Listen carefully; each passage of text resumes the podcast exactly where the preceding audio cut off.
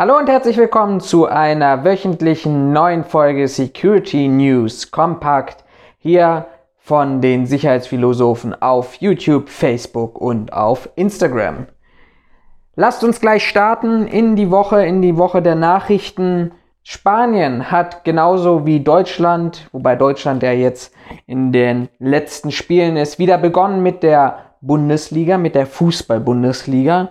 Und der Start vom FC Barcelona ist letzte Woche nicht gut gelungen. Warum? Auch die Spanier haben, wie wir Deutschen, die Sicherheitsvorkehrung angehoben, strengere Zutrittskontrollen, keine, keine Fußballfans in den Stadien, Geisterspiele, nur begrenzte Anzahl an Personen, akkreditierten Personen im Raum. Und was ist passiert?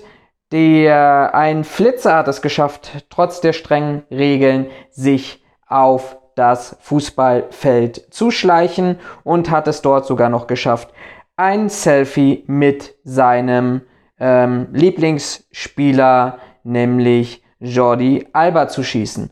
Also auch hier aufgepasst, nicht das Risiko unterschätzen, dass es den einen oder anderen Fan gibt, der dennoch Lust hat, Fußball zu gucken. Ein paar traurige Nachrichten, beziehungsweise eigentlich gute Nachrichten. Gute Nachrichten auch, dass unser Rechtssystem funktioniert aus Niedersachsen, nämlich aus Wolfsburg. Dort muss sich seit vergangenem Dienstag ein junger Mann vor Gericht ähm, verantworten, der als 17-Jähriger ähm, vor einem knappen Jahr im Januar mit einem Messer sowohl in den Brustbereich als auch in den Rücken auf einen Türsteher eingestochen hat, nachdem ihm dieser den Zutritt zum, zur Diskothek untersagt hatte. Laut Anklage war er verärgert darüber gewesen, dass er zurückgewiesen wurde und der Türsteher blieb Gott sei Dank unverletzt, da er eine stichsichere Weste trug ebenfalls ein Prozess und zwar auch in Norddeutschland. Dort geht ein Prozess zu Ende ähm, und einem Sachverhalt, der ihm zugrunde liegt aus dem April 2014. Nämlich damals wurden ähm, im Wert von mehreren hunderttausend Euro Zigarillos aus dem Lagerraum einer Tochterunternehmen, eines Tochterunternehmens der britischen American äh, Tobacco GmbH äh, gestohlen und mit Transportern weggebracht. Auch Sicherheitsmitarbeiter sollen damals mit daran beteiligt werden. Das wirft ihm zumindest die Staatsanwaltschaft vor. Die sollen nämlich die Türen und das Alarmsystem manipuliert haben. Dieser Prozess wird relativ schnell zu Ende sein, denn man hat sich darauf geeinigt, dass für Geständnisse der Angeklagten die Haftstrafen relativ gering ausfallen werden. Man spricht so zwischen ein und ein bisschen mehr als zwei Jahre auf Bewährung. Dann Nachrichten aus äh, den USA. George Floyd, die Proteste halten an und in Seattle fand ein ganz, ganz spannendes Sozialexperiment statt diese Woche. Wobei in der Interpretation eher Sozialexperiment. Ähm, hier war es tatsächlich so, dass ähm, Demonstranten in Seattle eine sogenannte autonome Zone errichtet haben, ähm, aus der auch die Polizei sich zurückgezogen hat. Und seitdem formieren sich dort Freiwillige, Freiwillige, Freiwillige, Freiwillige in der autonomen Zone, die auch dort den Bürgern Sicherheit gewährleisten möchten und auch über Freiwilligendienste ähm, wird dort praktisch Angriffe von außen, man spricht von sogenannten bewaffneten Besuchern, ähm, man beschützt Schaufenster, schlichtet Streit unter Demonstranten ähm, und die Freiwilligen wollen mit diesem Experiment zeigen, dass das Leben oder wie das Leben in einer Stadt ohne Polizeipräsenz aussehen könnte. Ich finde, das ist ein ganz spannendes Sozialexperiment, was wir hier erleben. Ich habe euch gefragt, wie sieht eine Gesellschaft ohne Polizei aus? Könnte das sein? Die ein oder andere Diskussion ist im Ansatz gestartet. Viele haben sofort das große Chaos gesehen, wobei ich persönlich für mich sagen muss, naja, wenn die Polizei erstmal nicht präsent ist, dann bedeutet das ja erstmal nicht, dass wir Anarchie haben. Die, das staatliche Monopol liegt nichtsdestotrotz beim Staat. Deshalb heißt es ja auch so. Und wir haben ja auch andere Ordnungsbehörden, die sich eben nicht in der Polizei speisen. Wir haben Verfassungsschutz, wir haben Bundesnachrichtendienst, wir haben Bundeskriminalamt, vielleicht eher in die Kategorie Polizei, aber wir haben auch letztendlich das Militär. Also andere Möglichkeiten, die das dort schließen. Ähm, ob das tatsächlich funktionieren kann, wenn sich nur Freiwillige formieren und eine Gesellschaft praktisch aus der bürgerlichen Mitte heraus sich auf die Beine stellt und auch gestaltet und für Sicherheit sorgen soll. Ob das funktionieren soll, ihr könnt es ja nochmal in die Kommentare schreiben.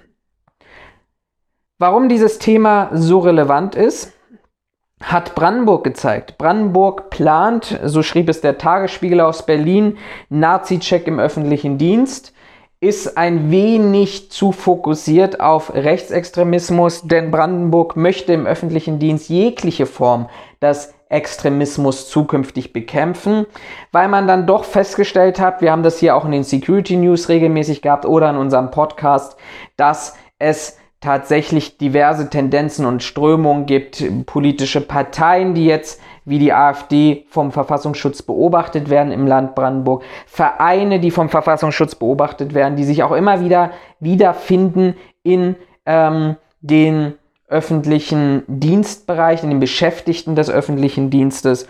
Und es gibt einen Beschluss der Innenministerkonferenz von Bund und Ländern aus dem Herbst des vergangenen Jahres, wo man sich den Kampf gegen Rechtsextremismus und Hasskriminalität auf die Fahnen geschrieben hat. Brandenburg sagt jetzt, dass sie Vorreiter sein wollen in der bundesweiten Diskussion und ähm, man prüft, man möchte eine Gesetzesinitiative vorlegen, wie man bestimmte Bereiche besser überprüfen kann. Es geht um die sogenannte Verfassungstreue, die womöglich nicht mehr überall gegeben ist. Das möchte man stärker kontrollieren, das möchte man stärker überprüfen, weil zu Recht sagte der Justizminister des Landes Brandenburg, wir haben private Sicherheitskräfte, die aufgrund ihrer Tätigkeit, wie Flughäfen beispielsweise, stärker und intensiver überprüft werden, während es für manche Tätigkeiten im Polizeidienst, im öffentlichen Dienst, in der öffentlichen Verwaltung nicht notwendig ist,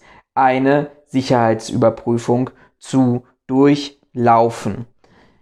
Apropos Gesetzesinitiative, ihr werdet es mitbekommen haben, riesen Freude eigentlich diese Woche, gepaart vielleicht mit Erwartungen und Hoffnungen, genauso aber auch wie ähm, Zurückhaltung ein bisschen, so habe ich es zumindest festgenommen, festgestellt. Zumindest hat sich das Bundeswirtschaftsministerium, äh, ne, das Bundesamt für Bundesministerium für Wirtschaft und Energie zusammen mit dem Bundesinnenministerium entschieden, dass das private Sicherheitsgewerbe bis Frühjahr 2022. Das ist zumindest fürs Bewacherregister genannt.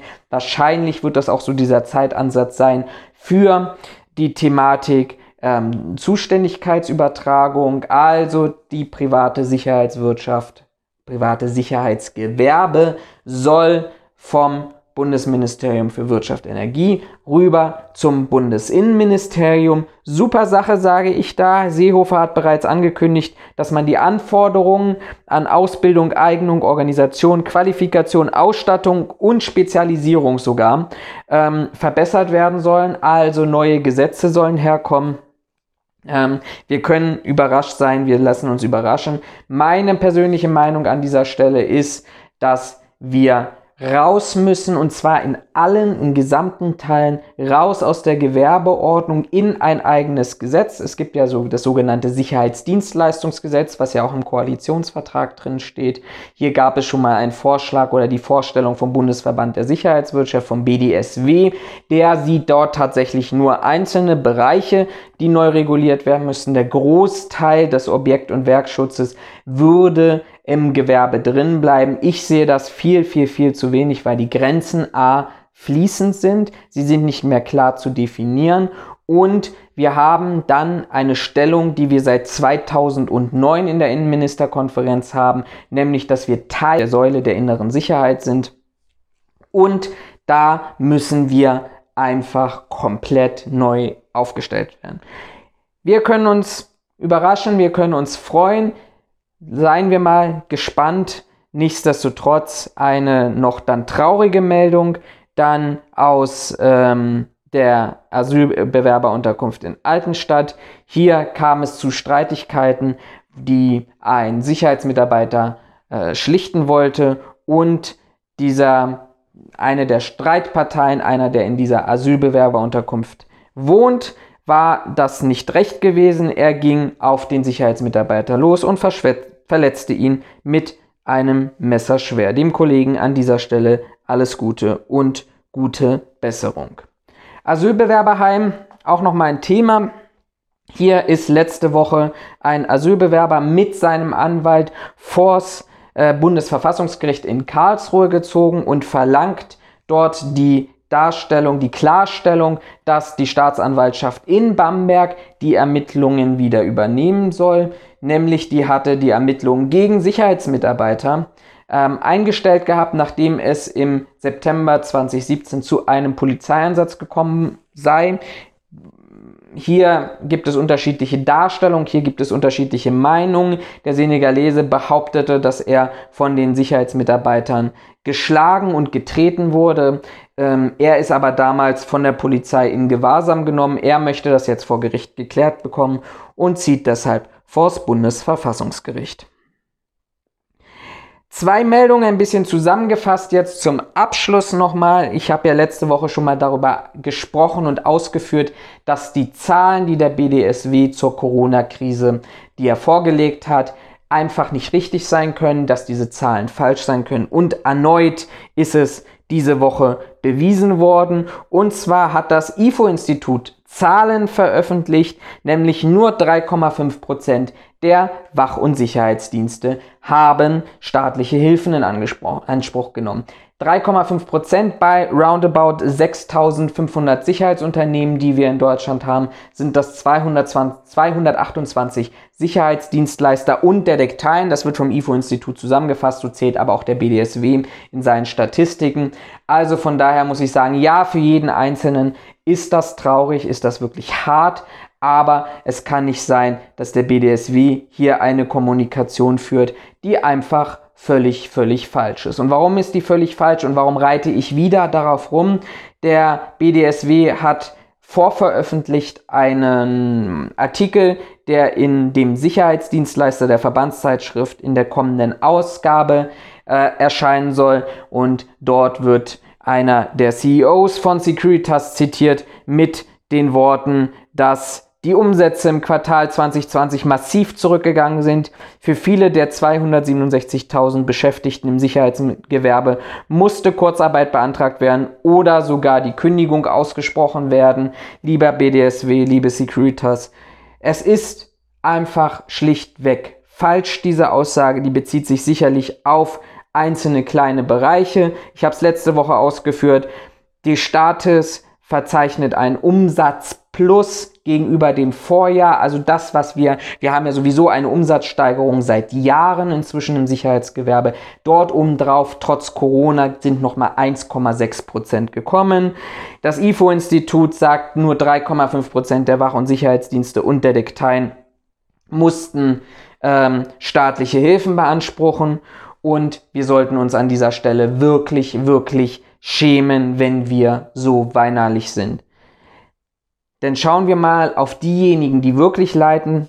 Reisebüros, Reiseveranstalter mussten bis zu 85% staatliche Hilfen einnehmen und haben Umsatzeinbußen von 22,9% ohne die Folgewirkung. Also jetzt werden ja noch Reisen storniert, weil die Reisewarnungen nicht aufgehoben werden. Jetzt noch werden zukünftig Reisen nicht da sein. Der Bundesbürger vielleicht geht, bucht jetzt keine Reise, weil die Lage einfach unsicher ist und wir stellen uns hin und erzählen auf Basis von Fake News einfach, dass unsere Branche in ihrer Existenz bedroht ist. Wir wollen gleichzeitig gleichberechtigter Partner, verlässlicher Partner sein. Wir haben es gehört, das Bundesministerium des Innern wird zukünftig zuständig für die Sicherheitsbranche sein. Wir wollen näher an die Polizei rücken und schaffen es dann nicht mehr in der Corona-Krise, unsere Probleme, die wir seit Jahren vor uns hertragen, 13.000 offenen Stellen. Übrigens passt das auch gar nicht in die Argumentation dorthin, dass Kündigungen ausgesprochen werden, wenn alle Unternehmen zusammen 13.000 Stellen Mitarbeiter suchen, dann muss ich mich auch fragen, kann ich die Mitarbeiter nicht anders und adäquater einsetzen und habe ich hier nicht eigentlich eher ein Problem das Management und gleichzeitig besteht unsere gesamte Öffentlichkeitsarbeit darin, hier irgendwelchen falschen Tatsachen zu behaupten, ähm, um, ich weiß es nicht, um, um da draußen unsere Interessen besser zu vertreten oder unsere Ziele zu erreichen. Ich weiß es an dieser Stelle nicht, aber ich muss ganz ehrlich sagen, das hat nichts mit professioneller Dienstleistung zu tun. Das war's dann auch für diese Woche heute ein bisschen kürzer als das letzte Mal. Ich hoffe, es hat euch gefallen. Unterstützt unsere Arbeit mit einem Like, mit einem Abo auf YouTube, bei Instagram, bei Facebook. Bleibt auf dem Laufenden, drückt die Glocke und ich wünsche euch einen guten und gesunden Start in die neue Woche. Bleibt gesund, bis zum nächsten Mal. Ciao.